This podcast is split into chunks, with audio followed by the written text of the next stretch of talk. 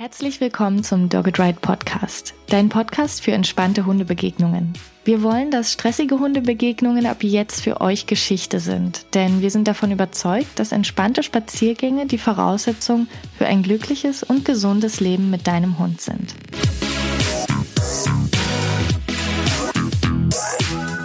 In der heutigen Folge sprechen wir über Kommunikation in Hundebegegnungen. Wenn dein Hund einen anderen Hund sieht, beginnt er zu kommunizieren. Egal, ob er Schwierigkeiten in Hundebegegnungen hat oder nicht. Egal, ob du mit ihm trainiert hast oder nicht. Er wird kommunizieren. Wenn du ab heute mit deinem Hund statt gegen ihn arbeiten möchtest, dann solltest du seine Kommunikation verstehen. Dazu gehört einiges mehr als nur Schwanzwedeln und Ohren anlegen. Heute erfährst du, wie du deinen Hund wirklich verstehen lernst und wie du ihm helfen kannst. Denn wenn er Schwierigkeiten in Hundebegegnungen hat, kannst du ihm helfen. Du kannst ihm zeigen, wie er in Begegnungen so kommunizieren kann, dass sie für ihn, für dich und für das andere Hund-Mensch-Team entspannter werden. Ich bin Tine, Trainerin für Menschen mit Hund bei Dogged Ride und heute darf ich eine Trainerin begrüßen, die unter anderem Autorin der Bücher Perspektivwechsel, positive Psychologie für Hunde und der hyperaktive Hund ist. Sie ist Tierverhaltenstherapeutin und Dozentin in Seminaren und Vorträgen, einerseits für Hundetrainerinnen, aber auch für Hundehalterinnen. Und ich freue mich, dass wir heute über die Kommunikation von Hunden in Hundebegegnungen sprechen werden. Herzlich willkommen, Maria Hense. Dankeschön. Ich bin gerne hier. Ich freue mich auch sehr, dass du da bist. Kommunikation ist ja ein ziemlich großes und komplexes Themenfeld. Was bedeutet denn für dich erstmal Kommunikation überhaupt bei einer Hundebegegnung und warum ist es überhaupt aus deiner Sicht so wichtig, sich mit diesem Thema zu beschäftigen? Ja, ähm, Kommunikation ist ja einfach Informationsaustausch zwischen zwei Lebewesen. Und ähm, mich fasziniert, wie, wie Hunde in, in Begegnungen miteinander kommunizieren. Also wenn meine beiden Hunde Ida und Bodo im Wald ähm, neue Hunde treffen oder Freunde treffen, dann ähm, macht mir das großen Spaß zu beobachten, wie sie die Begegnung gestalten. Beide sind Hunde aus dem Tierschutz, das heißt, und Hunde, die nicht sozialisiert waren. Das heißt, ich durfte beiden so ein bisschen helfen, ihren Weg der Kommunikation zu finden. Hunde in Begegnungen möchten ja einmal den jeweils anderen Hund kennenlernen und ähm, möchten einschätzen können, gehen von den Gefahren aus oder wird das nett, unser Gespräch nett miteinander oder will ich überhaupt mit dem sprechen? Und dann möchten sie einschätzen können, kann ich kann ich den anderen so ein bisschen regulieren durch mein eigenes Verhalten? Kann ich dafür sorgen, dass die, die, der Abstand zwischen uns so gestaltet wird, wie ich mir das wünsche? Durch mein eigenes Verhalten kann ich sagen, ich brauche mehr Abstand, kann ich sagen, komm bitte näher oder kann ich fragen, darf ich näher kommen? Und kann ich so ein bisschen das Verhalten des anderen Hundes regulieren. Das heißt, ihm sagen, tu das bitte nicht oder ihn auffordern zum Spielen oder zum näheren Kontakt oder zum gemeinsamen Schnuppern oder zum gemeinsamen Markieren. Und das wollen Hunde äh, einschätzen können in den Begegnungen und diese Informationen wollen, wollen sie austauschen. Wir wissen alle, dass das nicht immer gelingt, aber ähm, diesen Austausch zu beobachten und wie Hunde das gestalten, finde ich unglaublich spannend.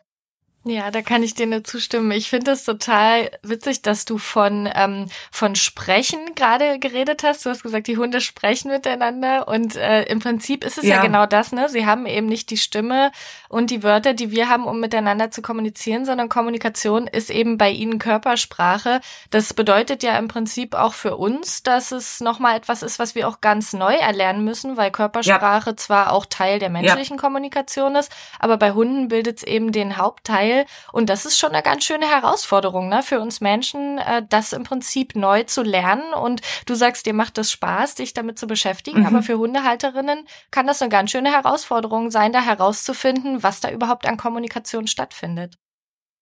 Meine Erfahrung bei der Arbeit mit ähm, Hundehalterinnen ist, dass die, ähm, also was ich, ich möchte immer, dass die ebenfalls Spaß daran bekommen. Und äh, das unterrichte ich auch. Und die, ähm, wenn die Hunde merken, dass sie von ihren, ihren Menschen verstanden werden und dass die Menschen beginnen, mit ihnen zu sprechen, nicht nur in Signalen, was klasse ist, was völlig in Ordnung ist, sondern auch körpersprachlich und stimmlich verständlich mit ihnen sprechen, dann richten die Hunde auch mehr Kommunikation auf ihre Menschen und fangen auch an, freier mit anderen Menschen und anderen Hunden zu sprechen, natürlich im Rahmen ihrer eigenen Persönlichkeit, also der eigenen Hundepersönlichkeit sozusagen. Aber das zu erleben, das, ähm, das macht den Hundebesitzern auch, auch Spaß. Also das macht den Hundemenschen auch Spaß zu merken, die Hunde kommunizieren mehr und sprechen mehr.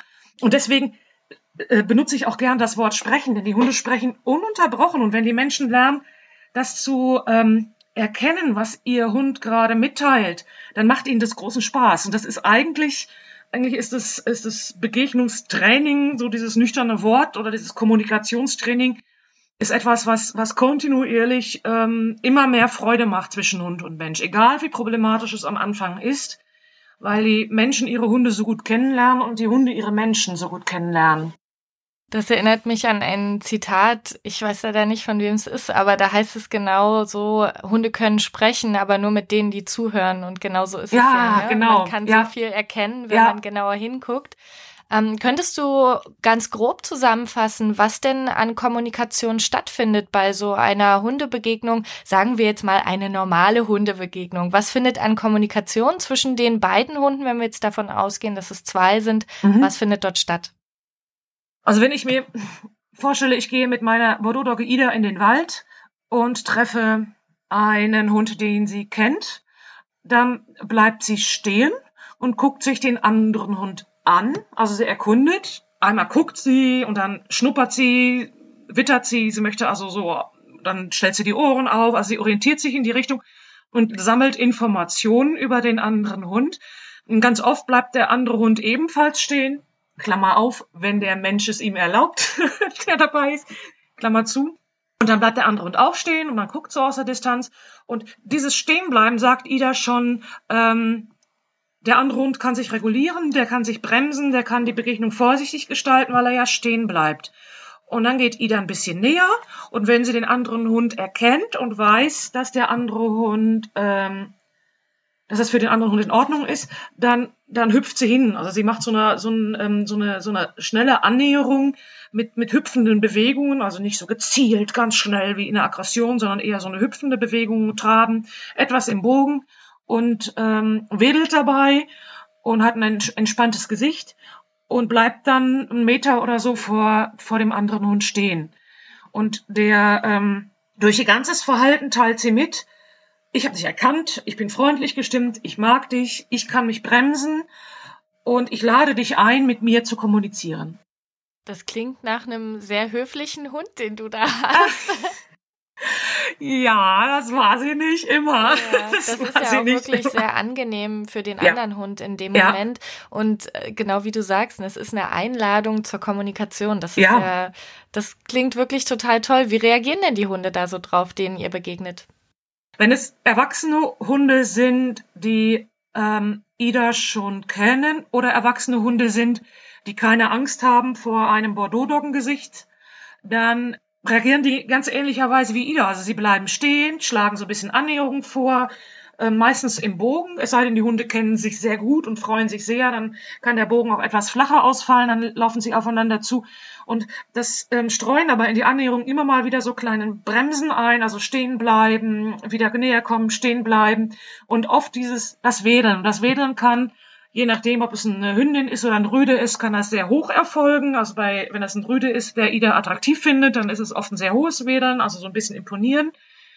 Und die, wenn es eine Hündin ist, die ähm, freundlich gestimmt ist, aber sich nicht ganz sicher ist, kann das Wedeln auch hoch erfolgen. Dann ist da so eine ganz kleine Mini-Drohung drin, ähm, so eine Bitte um die langsame Annäherung. Das ist aber völlig in Ordnung. Und die, ähm, ja, und dann irgendwann stehen die Hunde nebeneinander, beschnuppern sich und äh, das war's dann. Also wenn Ida Be Begegnung mit Hunden gestaltet, dann sind die, sind die Schnupperkontakte zwischen den Hunden in der Regel ganz kurz.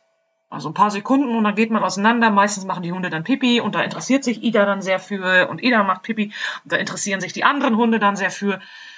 Und ich stehe dabei und bin begeistert.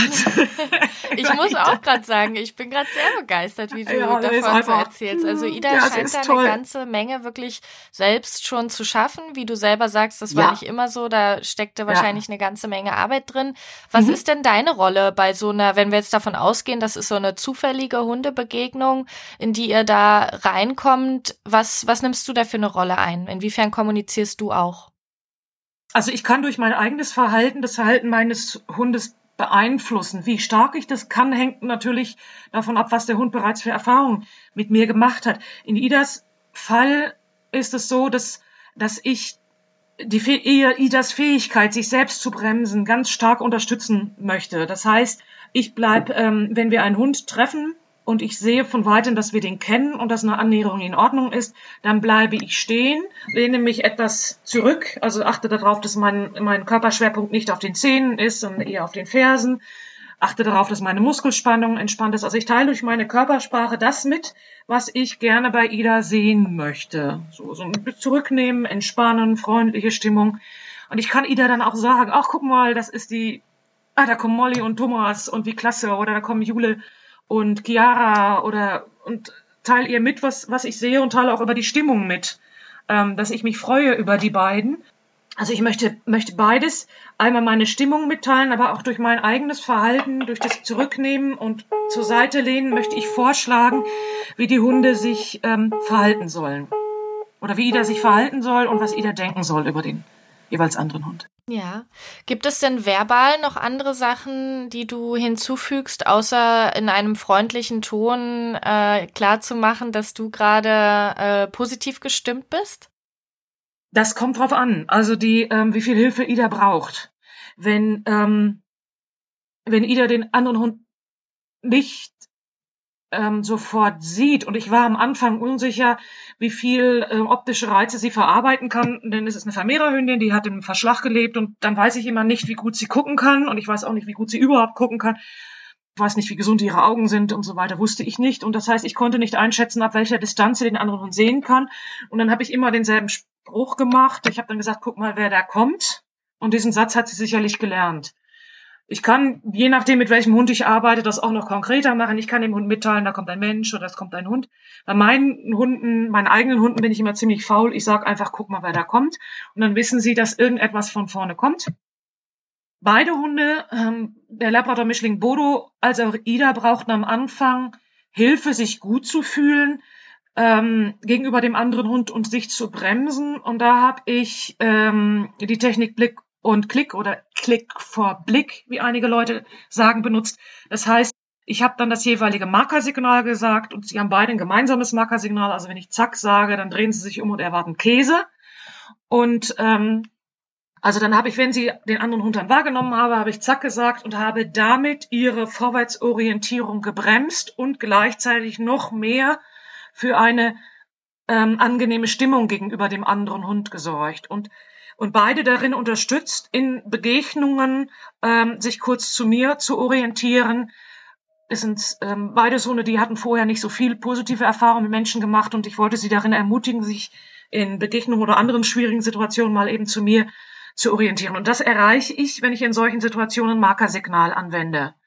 Und die, ähm, also das, diese beiden Signale sozusagen, die ja in der Hundeszene durchaus auch bekannt sind, dass ich einmal ankündige, dass da jemand kommt und dann ähm, über ein Markersignal äh, die Stimmung und das Verhalten der Hunde beeinflusse. Das habe ich am Anfang genutzt, aber nur so lange, wie es notwendig war. Ähm, ich wollte meine Hunde möglichst schnell in selbstständiges Verhalten entlassen.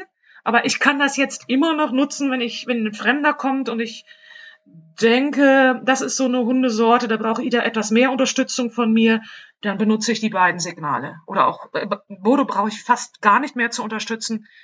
Außer wenn er, er ist ein unkastrierter Rüde, wenn er sich jetzt sehr, sehr stark für den anderen Hund interessiert, dann rufe ich ihn weg oder schicke ihn weiter mit dem Signal weiter. Aber ansonsten kann ich Bodo völlig selbstständig gestalten lassen, während ich Ida noch stärker beobachte in Begegnungen und ähm, sie gerade zu Beginn der Begegnungen stärker lenke. Das Signal, äh, guck mal, wer da kommt, hattest du ja gerade gesagt, dass, äh, dass du das angewendet hast. Ja. Und Da ist jetzt, glaube ich, aber ein ganz wichtiger Aspekt noch zu erwähnen, denn wenn man anfangen würde, diesen Satz immer zu sagen, bevor ein Auslöser auftaucht oder wenn der Auslöser schon da ist, dann würde das ja dazu führen, dass wahrscheinlich die Erregung immer sehr stark ansteigt, wenn danach nichts ja. weiter von mir kommt. Ne? Das heißt, du hast es gerade schon angedeutet. Hast du denn danach dann immer dein Markersignal genannt oder wie war der Ablauf, nachdem du gesagt hast, guck mal, wer da kommt? Also, dieses Guck mal, wer da kommt, das ist eine Technik, die ich bei meinen Hunden anwende. Und bei anderen Hunden, die ich im Training habe, entscheide ich immer sehr individuell, ob ich diese Technik anwende. Und der, der Punkt, den du gesagt hast, dass man dann nach diesem Signal den Erregungslevel im Auge behalten muss, das ist ein ganz wichtiger. Das heißt, ich muss entscheiden, zu welchem Zeitpunkt im Kommunikations- oder in, in, in der Begegnungsgestaltung, im Kommunikationstraining dieses Signal einführen kann. Da gibt es keine Standardtechnik oder ob ich bei diesem speziellen Hund diese, dieses Signal überhaupt einführe. Wenn ich das Signal einführe, dann mache ich es auch vom jeweiligen Team. Und jetzt bei mir mit Bodo und bei mir mit Ida immer davon abhängig, ähm, wie viel kann der Hund schon selber und wo geht sein Erregungslevel hin? Kann er sein Erregungslevel selber regulieren? Macht er nur eine kurze Pulswelle und das war's? Oder kann ähm, oder braucht er noch mehr Unterstützung? Und davon mache ich abhängig, wie viel Hilfe ich ihm danach anbiete. Ich kann das in ein starres Ritual einbinden, also dass ich immer, wenn ich sage, guck mal, wer da kommt, danach beim ersten Blick den Marker anbiete. Das ist ähm, bei ganz vielen Hunden ist es sehr wertvoll, das genauso zu machen. Ganz am Anfang immer, also beim Anfang des Begegnungstrainings sozusagen immer mh, hm, nach dem ankündigenden Marker anzubieten, um dem Hund keine Zeit, also meinen Hunden, meinen Kunden gegenüber sage ich immer, lass ihm keine Zeit, ähm, was Falsches zu denken. Das ist natürlich jetzt in fachlich irgendwie sehr, ne? Aber ich sage immer, lass ihm keine Zeit, was Falsches zu denken. Und deswegen, wenn er den anderen gesehen hat, sag ihm sofort, was er denken soll. Also dann sag eben über das Markersignal. Oder bei den, bei den, bei anderen Hunden eben darüber, dass ich dann über meine Stimme und Stimmung mitteile. Was, ach guck mal, da kommt Chiara und Jule, wie schön. Oder sieh mal, Ida, guck mal, wer da kommt, sieh mal, das ist Laika. Und wir freuen uns so über Laika. Oder so. Über Leica freuen wir uns tatsächlich sehr. Das ist, das ist eine Border Collie Hündin und aus irgendeinem Grunde mag Ida diese Border Collie Hündin sehr gerne. Die hat sich ja vorher, ich vermute, dass sie vorher noch nie eine Border Collie Hündin gesehen hat, die ja sich ganz, ganz anders verhält und ganz anders aussieht als sie da. Aber die beiden freuen sich sehr übereinander und das ist, also Leica hat uns auch beim Sozialisieren geholfen sozusagen, aber ja, Ach schön, das ist so mhm. toll. Ich sehe gerade, die Zuhörerinnen können es ja nicht sehen, aber du strahlst gerade so. Das macht ne? einfach das ist Spaß. einfach toll. Du hast wahrscheinlich die Veränderung von Ida so intensiv auch miterlebt, dass es was ist, was dich jetzt auch immer noch sehr, sehr berührt und sehr glücklich macht, wenn sie jetzt so viele Situationen schon alleine auch regeln kann. Ne? Ja, und das ist das, was ich, was ich auch bei ähm, bei meinen Kundenhunden sehen möchte, meinen Kundenhunden wecken möchte. Es ist ja nicht so, also ich meine, Trainer unter uns ist es klar, aber es ist ja nicht so, dass, dass ähm, diese Fortschritte sofort so stark sind, dass äh, wie, wie eine Bordeaux-Dogge, eine Vermehrer Bordeaux-Dogge, die dann plötzlich ähm, sich sehr über eine, einen, eine Border Collie-Hündin freut, so dass ich sie da immer mal wieder aus dem Garten herauszerren muss, weil ich irgendwie hofft, dass Leica irgendwie im Garten auftaucht. Aber ähm, sondern am Anfang freut man sich über, über die ganz kleinen Ansätze, wo man denkt, wow, das hat sie gemacht oder das hat er gemacht. Das ist zum Niederknien, wenn der Hund sich das erste Mal ein bisschen stoppt in der Begegnung oder wenn er einen Blick zur Seite, so ein Auge, das Auge zur Seite wendet, anstatt sofort den Vorwärtsgang zu machen. Wobei wir natürlich die Trainingssituation so herstellen, dass der Vorwärtsgang möglichst nicht ausgelöst wird. Also mit Vorwärtsgang meine ich Drohverhalten, nach vorne gerichtetes Verhalten wenn wir da so den allerersten Ansatz von, von sich selbst bremsen oder andere Strategien ausprobieren sehen, das ist, ähm, das ist genauso ein, ein, ein Grund zur Freude. Und ich schaffe nicht immer, das zu filmen, aus zeitlichen Gründen und aus technischen Gründen oder aus Gründen meiner technischen Fähigkeiten. Aber wenn wir das filmen und ich kann den Besitzern das, das zeigen, das finde ich, finde ich auch immer total toll. Aber es geht natürlich darum, dass die Besitzer das live erkennen, dass die Hunde beginnen, sich zu entwickeln, beginnen, andere Strategien auszuprobieren. Und das ist, also diese ganz kleinen Sachen sind genauso Grund der Freude. Wie dieses, dass Ida so große, große Sachen kann.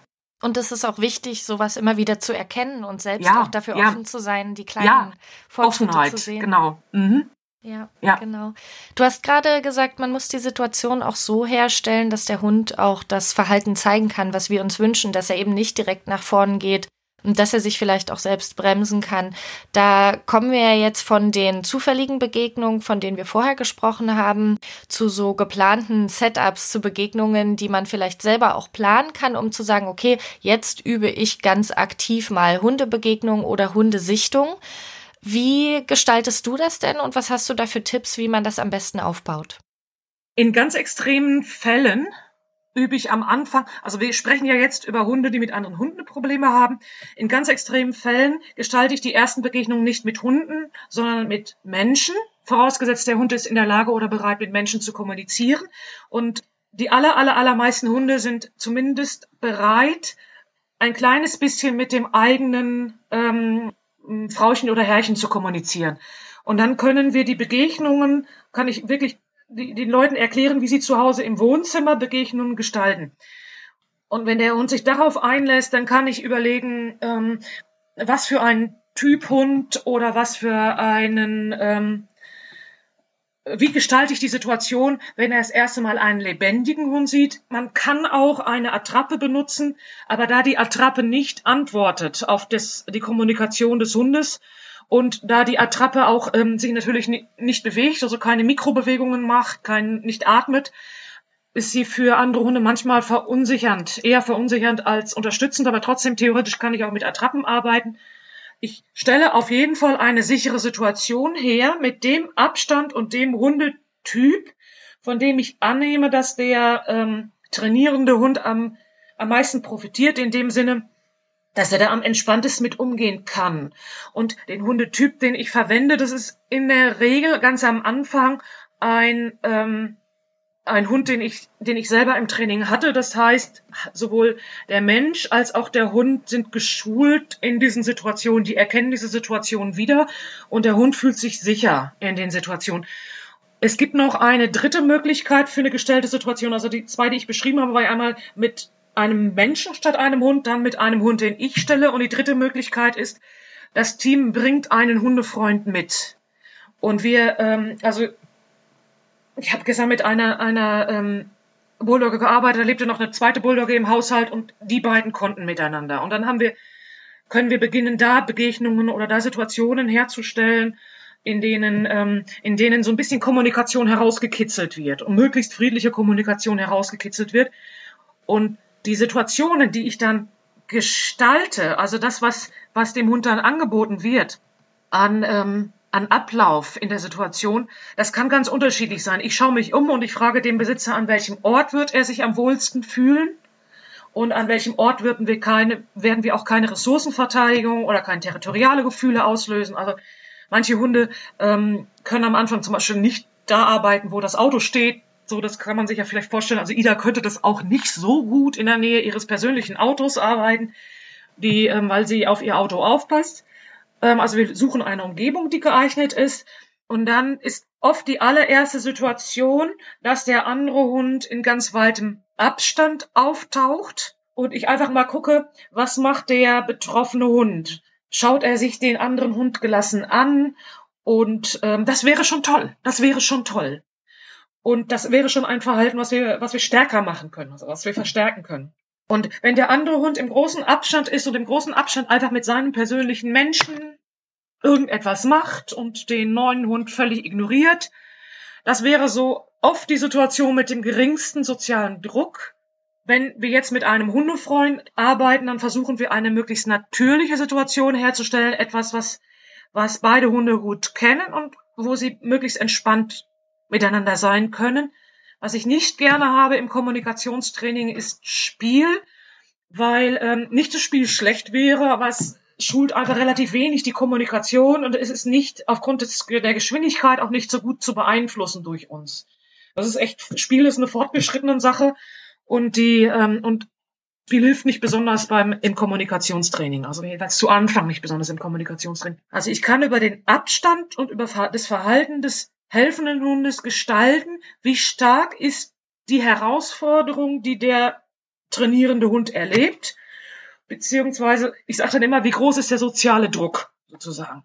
Und die, das kann ich dann ähm, verändern durch, wenn der, wenn der, wenn der trainierende Hund sich darauf einlässt, kann ich das verändern, indem ich die Distanz reduziere. Ich kann das verändern, indem ich das Verhalten des anderen Hundes verlangsame oder beschleunige oder indem ich den anderen Hund hingucken lasse oder indem ich den anderen Hund kommunizieren lasse mit dem zu trainierenden Hund. Also er darf mal hingucken, darf mal mit der Route wählen oder so.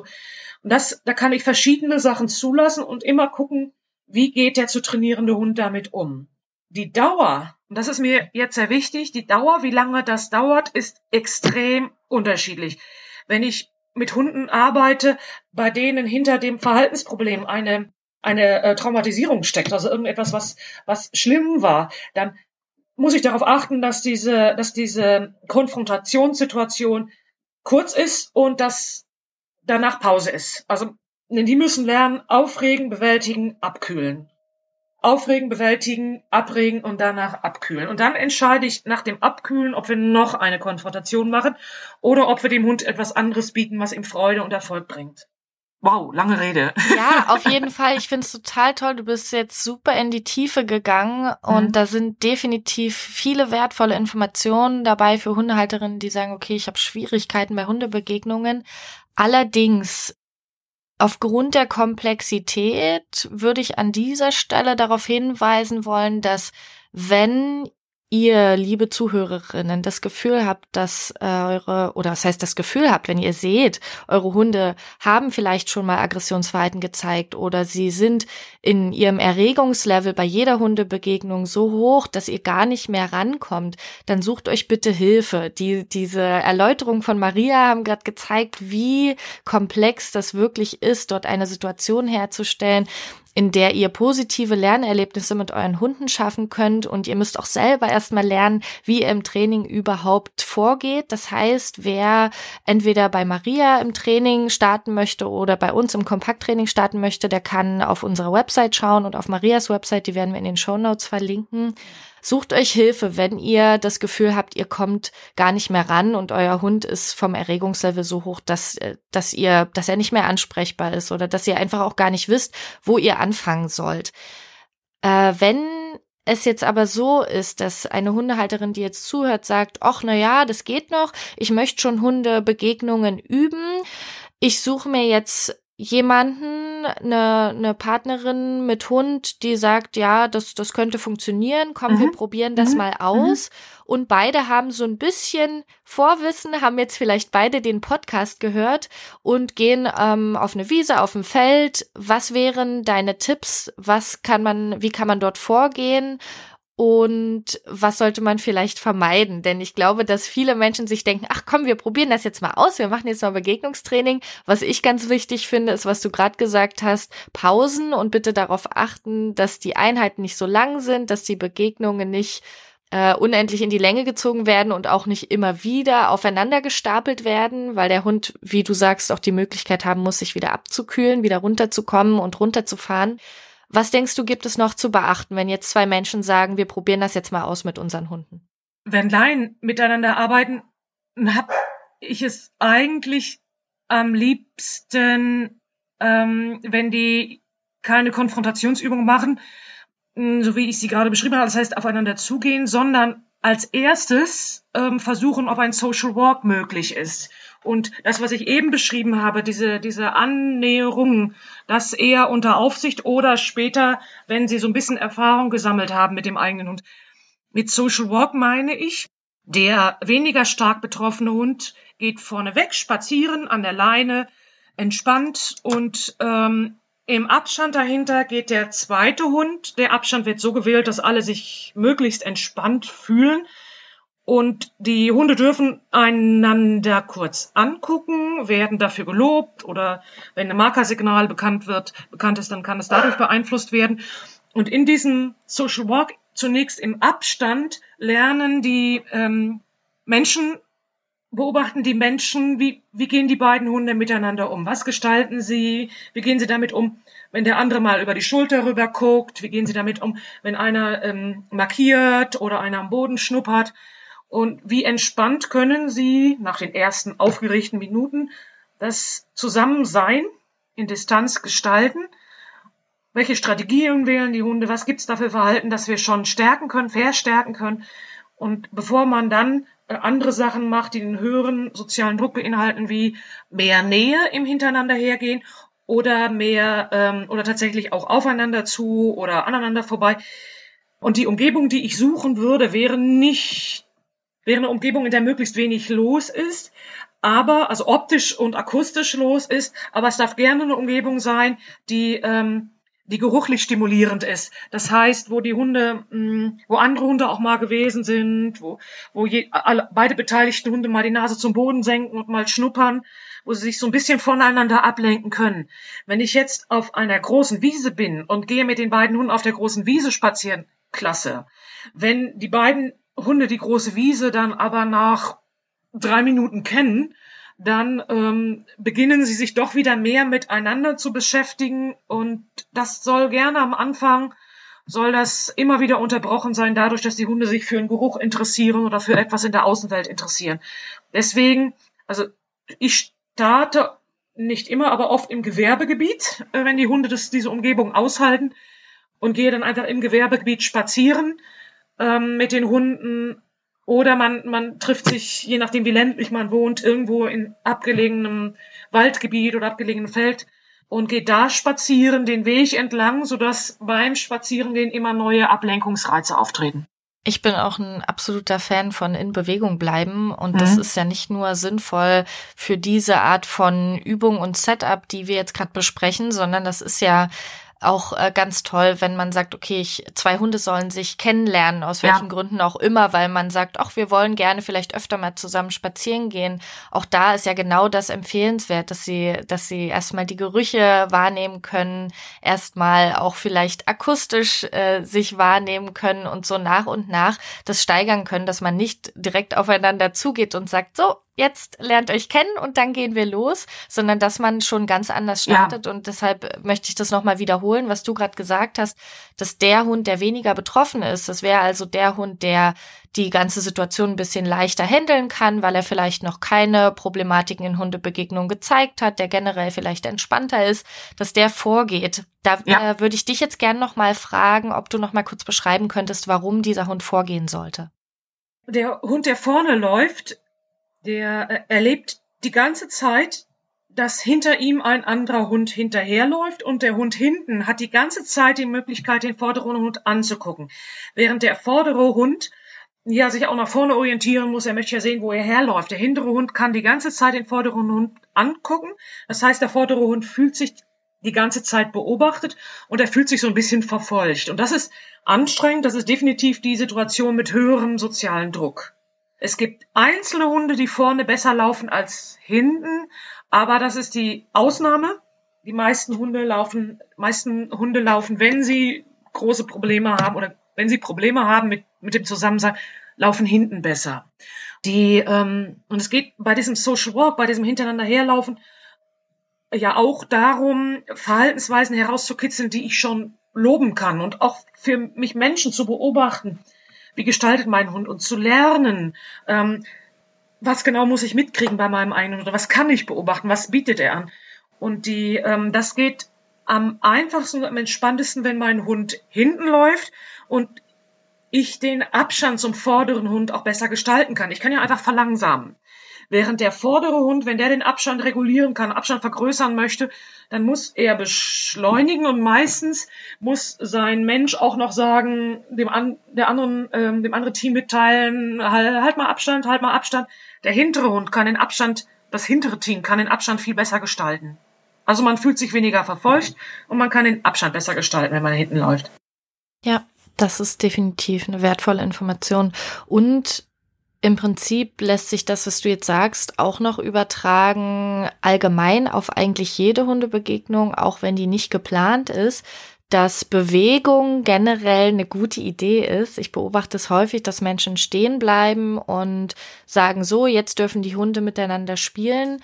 Mhm. Und da entstehen, glaube ich, oft schwierige Situationen mhm. daraus, weil dieses stationäre, okay, wir waren jetzt die ganze Zeit auf dem Spaziergang, jetzt kommt ein anderer Hund und jetzt bleiben wir stehen dass das einfach eine riesige Herausforderung ist für Hunde und deshalb auch an dieser Stelle der Tipp generell in Bewegung bleiben ist eine gute Idee. Da kommt einerseits das zum Tragen, was du genannt hast, dass die Hunde sich auch immer mal wieder mit anderen Sachen beschäftigen können und nicht die ganze Zeit aufeinander hocken und aufeinander konzentriert sind, sondern vielleicht neue Gerüche am Wegesrand entdecken und sozusagen eine kurze Pause von der Hundebegegnung selbst sich nehmen können dass sie auch insgesamt in ihren Bewegungen weicher bleiben können, weil man sowieso in Bewegung ist und äh, nicht starr voreinander stehen und sozusagen ja. alle darauf mhm. warten, Menschen und Hunde, was passiert denn jetzt als nächstes, sondern man bleibt in Bewegung, man hat, man hat immer wieder neue Dinge, die man entdecken kann gemeinsam und ich denke, Hund und Mensch bleiben dabei auch einfach insgesamt entspannter. Ja, ja. Wenn wir jetzt darüber sprechen, du hast ganz viel schon dazu gesagt, worauf die Menschen achten müssen. Und das ist ja im Prinzip auch das Wichtige an dieser Stelle, dass die Menschen auch feststellen, okay, ich sollte vielleicht nochmal genauer auf die, auf die Körpersprache achten. Ich sollte darauf mhm. achten, wie ich so eine Begegnung am besten gestalte. Aber auch der Hund soll ja Sachen lernen. Dazu hast du auch schon ein paar Sachen gesagt. Aber was muss denn ein Hund überhaupt oder was sollte, könnte ein Hund lernen, um zukünftig in Hundebegegnungen noch besser kommunizieren zu können? Das Wichtigste ist sicher, sich wohlzufühlen in Hundebegegnungen, sich sicher zu fühlen und sich zu entspannen ich zögere so ein bisschen bei dem Wort entspannen, weil ähm, ganz entspannt werden, werden Menschen in Menschenbegegnungen nicht sein, Hunde in Hundebegegnungen nicht sein. Und umso interessanter wir das Gegenüber finden, umso äh, höher geht der Puls. Aber ähm, so wohlfühlen und so entspannt wie möglich, das ist sicher das Wichtigste. Dann sollen Hunde lernen, dass, dass sie viele Möglichkeiten haben, eine Begegnung zu gestalten. Dass sie also nicht, nicht nur das Drohverhalten oder nur wildes Spiel oder nur Flucht, Flucht, Flucht oder nur bei Fußballfrauchen oder, sondern dass es alles Möglichkeiten sind, aber sie, es stehen ihnen viele Möglichkeiten zur Verfügung, um die Situation zu gestalten. Und diese Möglichkeiten können sie auch angepasst oder abgestuft in, in der Intensität benutzen. Also ähm, mein ähm, Rüde Bodo ist am Anfang unseres Zusammenlebens einmal überfallen worden von zwei anderen unkastrierten Rüden. Und als er sie dann das nächste Mal auf dem Spaziergang aus der Ferne gesehen hat, hat er geknurrt. Und das fand ich total gut, weil er hätte ja auch, auch ganz stark fliehen können oder massiv drohen können. Und er hat da gestanden, sich aufgerichtet und mit leicht geöffneter Schnauze geknurrt. Und das habe ich gelobt. Das gefiel mir gut. Also angepasste Verhaltensweisen, der Situation angepasste Verhaltensweisen, auch Drohverhaltensweisen, die der Situation angepasst sind, sind natürlich auch völlig in Ordnung. Wenn Ida im Wald einen jungen Rüden trifft, der von ihr begeistert ist und der sie so ein bisschen bedrängt, dann ist es Ida natürlich erlaubt, sich knurfauchend herumzuwerfen und den anderen Hund so ein bisschen mit der mit dem Brustkorb wegzurempeln. Und dann sag ich ja auch gut gemacht, Ida. Die, also aber es wichtig ist, dass die Hunde verschiedene Strategien zur Verfügung haben und wir möchten, möchten die Hunde lehren, möglichst friedliche Strategien zu wählen. Also selbstbewusst und darin zu werden, dass auch friedliche Strategien funktionieren können. Bei Bodo war das wichtig, oder bei meinen beiden Hunden war die wichtigste friedliche Strategie, die ich ihnen beibringen konnten, weggehen, weggehen, weggehen, weggehen. Also wenn eine Situation komisch ist, probier weggehen. Wenn, also gerade am Anfang, wenn man einen anderen Hund begegnet und man lässt die Hunde zusammen dann wirklich nicht stehen bleiben, das ist das, was du sagst, sondern aneinander vorbeigehen, auseinandergehen und dann lobe ich meine Hunde für jedes Abwenden, für jedes Weggehen vom anderen Hund. Das ist so das Weggehen können. Das als Option zu lernen, ist so das, das wichtigste Verhalten. Uns ist allen klar, das ist nicht immer möglich, aber das, wenn die Hunde das in dem, im Repertoire haben, ist es schon mal, also das Weggehen können oder Weggehen, sich abwenden, ausweichen, Distanzvergrößerung selber zu beginnen das ist so das, das Wichtigste, die wichtigste friedliche Strategie, die wir bei Hunden stärken können, verstärken können, ermutigen, vorschlagen können, damit sie in der Zukunft Situationen friedlicher gestalten. Also sollen sich erstmal entspannen, dann sollen sie viele Möglichkeiten haben und dann freue ich mich über alles, woran ich erkenne, dass sie in der Lage sind, sich selber zu bremsen, sich selber etwas zurückzunehmen. Nicht, nicht so ungestüm in Begegnungen reinzugehen, nicht mit intensiven Verhalten in Begegnungen reinzugehen, sondern über alles, was etwas geringer ist, was etwas zurückgenommen ist. Darüber freue ich mich. Ich freue mich total, dass du das Knurren erwähnst, weil das, denke ich, schon ein Thema ist, was für viele Hundehalterinnen eher schwierig ist, weil sie denken, aber der ist doch jetzt dann schon aggressiv, wenn er knurrt, aber es ist einfach ein essentieller Teil der Kommunikation ja. und das ist für uns so eine wichtige Information, egal in welcher Situation, ob es jetzt eine Hundebegegnung ist oder auch zu Hause wenn der Hund knurrt, wenn man sich ihm nähert, dann ist das so eine wichtige ja, Information, ja. bei der man nicht sagen sollte, ich unterbinde das jetzt, weil ich nicht möchte, dass du mich anknurst, sondern viel sinnvoller ist es ja zu sagen, ich schaue mal darauf, warum du mich jetzt anknurst und wie ich diese Situation zukünftig für dich angenehmer gestalten kann. Es kann sein, dass der Hund Schmerzen hat. Es kann sein, dass irgendwelche Angstauslöser gerade vorhanden sind, die ich vielleicht gar nicht wahrgenommen habe. Und von daher, Thema Knurren finde ich auch super wichtig. Und du ja. hast gerade gesagt, du belohnst deine Hunde dann auch noch fürs Knurren. Das machen wir auch. Das scheint, glaube ich, erstmal total absurd für Menschen, die sich damit noch nicht auseinandergesetzt haben. Aber das Knurren ist ja im Prinzip ähm, nicht nur eine Information, sondern auch eine Vorstufe, bevor etwas Schlimmeres äh, passieren ja. könnte. Und darum finde ich deine Beschreibung ganz toll, dass Bodo das in dem Moment zeigen konnte, wo er diese Hunde gesehen hat, statt nach vorn zu gehen. Das heißt, er hat dir in dem Moment die Möglichkeit gegeben oder erstmal die Information gegeben, das ist gerade ein, ein Auslöser für mich, der vielleicht negative Emotionen in mir auslöst. Und du hattest die Zeit zu reagieren. Das ja. ist ja total toll, wenn ich anfange, Knurren zu belohnen. Dann belohne ich meinen Hund dafür, dass er mit mir kommuniziert und gleichzeitig bekomme ich mehr Zeit, in der Zukunft auf solche Sachen zu reagieren. Das ist doch klasse. Also die, die ähm, zwei Sachen möchte ich noch ergänzen. Ich, ich sage meinen Hundebesitzern immer, wenn ich weiß, wie ich auf Glatteis fahren kann und was ich machen kann, wenn das Auto beginnt zu rutschen, dann kann ich auf Glatteis entspannter sein. Und das gilt auch für Hunde in Begegnung. Wenn sie wissen, im, im Zweifelsfall, dann sage ich durch Drohen, durch abgestuftes, angepasstes Drohen, was ich denke, dann oder was ich mir wünsche. Wenn sie das wissen, dass das erlaubt ist, dann können sie gelassener sein in der Situation. Die Bodo hat nochmal in einer anderen Situation Aggressionsverhalten gezeigt, über das ich mich sehr gefreut habe. Bodo hat am Anfang Menschen verletzt, als er bei mir einzog und macht das jetzt in extremen Situationen. Das ist im letzten Jahr noch zweimal vorgekommen.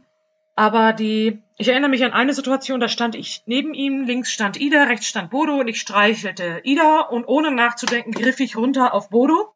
Und das war so, mm, da war, hat Bodo mir noch nicht so sehr vertraut. Ich griff also runter auf Bodo und Bodos Kopf kam herum und er umfasste meine Hand. Ohne Druck, er umfasste meine Hand.